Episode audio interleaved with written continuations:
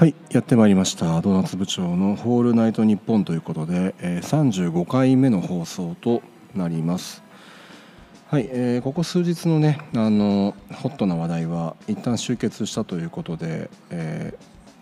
ー、私個人の、え考えだったり、えご意見を知りたい方はですね、まあ、ここ数日の、え私のツイートの方を、えご覧いただければなと思います。はいというわけで一旦ねそこにはもう触れずにいこうと思います。はい今日は、えー、ちょっとですねあのとあるインプットから学んだことということでお話をしたいと思いますので早速本編の方参りましょうか。どうぞ。はいというわけで早速、えー、本編の方参りますけれどもえっ、と今日の夕方にですね一度ツイートの方でも上げていますね、えーまあ、歌丸石鹸っていう石鹸皆さんご存知ですかね。あのエメラルドグリーンの歌丸と書かれた石鹸ですね、えー、で、まあ、これについてですねちょっと、えー、いつの放送なのかちょっとわからないんですけど、えーまあ、過去のアーカイブからですねあのカンブリア宮殿ですね。TBS のカンブリア宮殿という番組で放送されていたえー、歌丸石鹸の秘密ということでですね、あのー、ちょっと番組見まして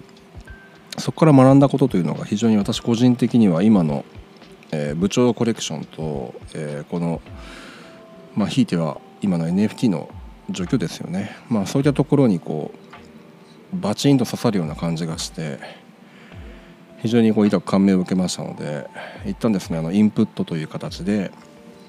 えー、まとめています。でそうですね。あの、最近カスタムというか、え、リニューアルをしました、え、ホームページですね、え以前はドーナツ図鑑という名前の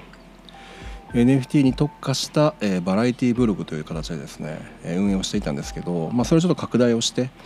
NFT に限らずですねあの Web3 系の話題と、えー、チャット GPT などの AI ツールに関する、まあ、いろんな試行錯誤も含めてですね、はい。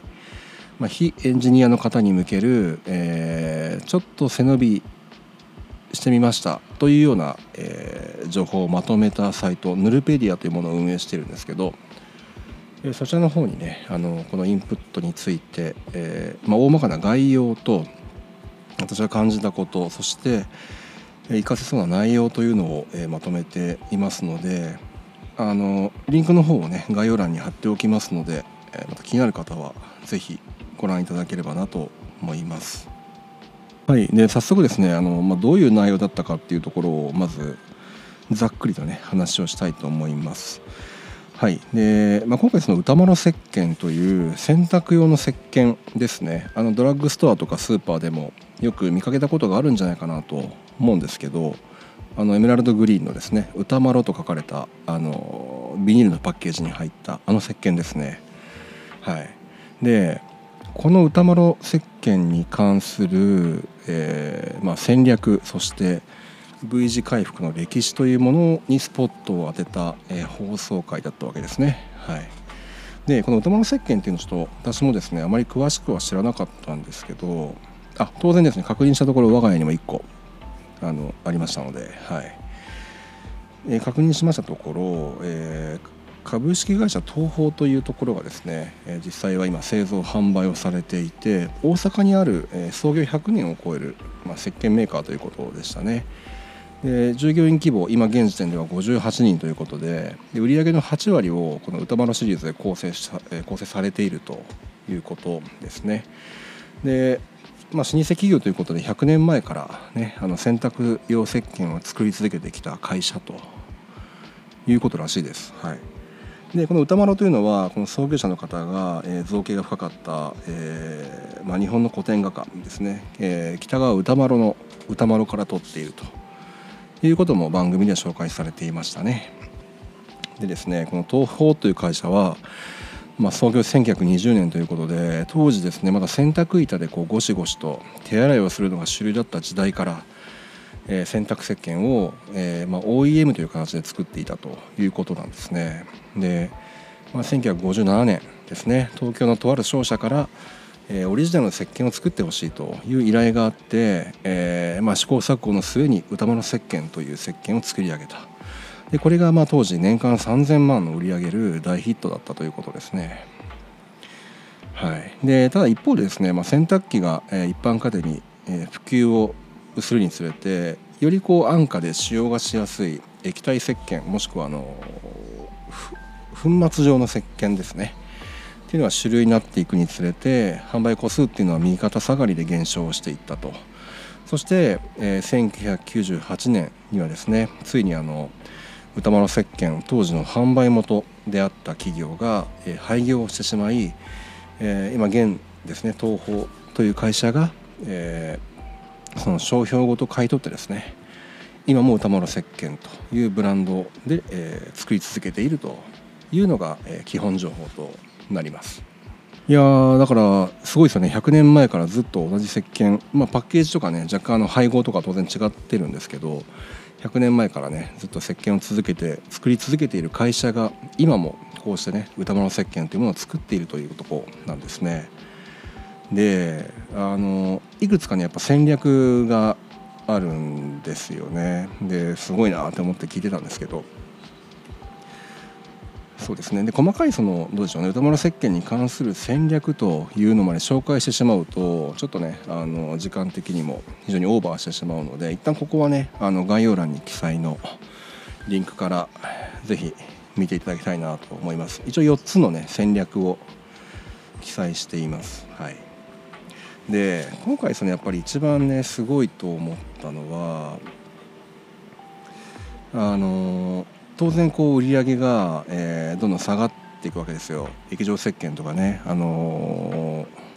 粉末のタイプの石鹸の方にどうしても需要が伸びていって、えー、本来届けたい、え一般家庭から、えあまりね見向きもされない状態になってしまうということでだんだんと、え売り上げの方が下がっていった歌丸石鹸これがまあ、2000年頃にですね、えー、売り上げが伸びていると少しずつ回復傾向にあったということに気づくわけです。で、まあ、当然、まあ、なんで売り上げがちょっとずつ伸びてるんだろうということを疑問に思うわけですよね。でここですごいなと思うのがまあだったら、えー、その愛用している方の声を聞いてみようということで。えその2000年頃にですね売上が回復傾向にあったタイミングで愛用者の方にですね徹底的にこうヒアリングをするわけですよ。あのどうしてうちの商品を買ってるんですかということですね。でそこで聞いた声というのが部分洗いとして使っているということなんですね。まあ、要は洗濯機では落ちない汚れってあるじゃないですか。でそうした汚れを、え部分洗いとして落とすために歌丸石鹸を使っているとどうやらその部分洗いとして使ってるらしいですよということに気づいたわけですね。はい、でここがすごいのがですねつまり、えー、その洗濯に使う石鹸というポジションをで争う必要はないわけですよね。はい、つまりここから歌丸石鹸というのは部分洗い用の石鹸としてポジションを取りに行こうということで V 字回復のストーリーが始まると、まあ、そういう物語なんですね。ちょっと面白そうですよね。はい。で知らなかったんですけど今もこの SNS でこの歌丸石鹸の裏技的な伝え方とかおすすめの伝え方っていうのが割とですねそのインスタグラムとかツイッターでも話題になっていて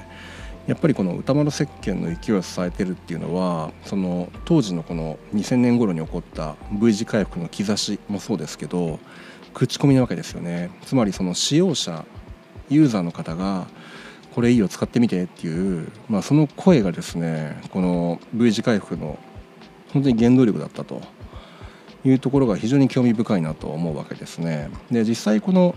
今、え、経営者をされている3代目の方っていうのもこのね、えー、お客さん今使っていないお客さんを動かす大きな原動力になるのは企業からの情報発信ではなくて実際にこう歌丸石鹸を使って汚れがこんなにも落ちたんだというユーザーの声ですというふうに言い切ってるわけですよ。まあ、つまり、え企業努力よりも、えユーザーの声ですよね生の声の方が、えー、他のお客さんを動かす大きな原動力になりますということを明確に明確に、えー、お話しされているわけですね、まあ、つまり口コミっていうのはすごい大事だということですね。はい。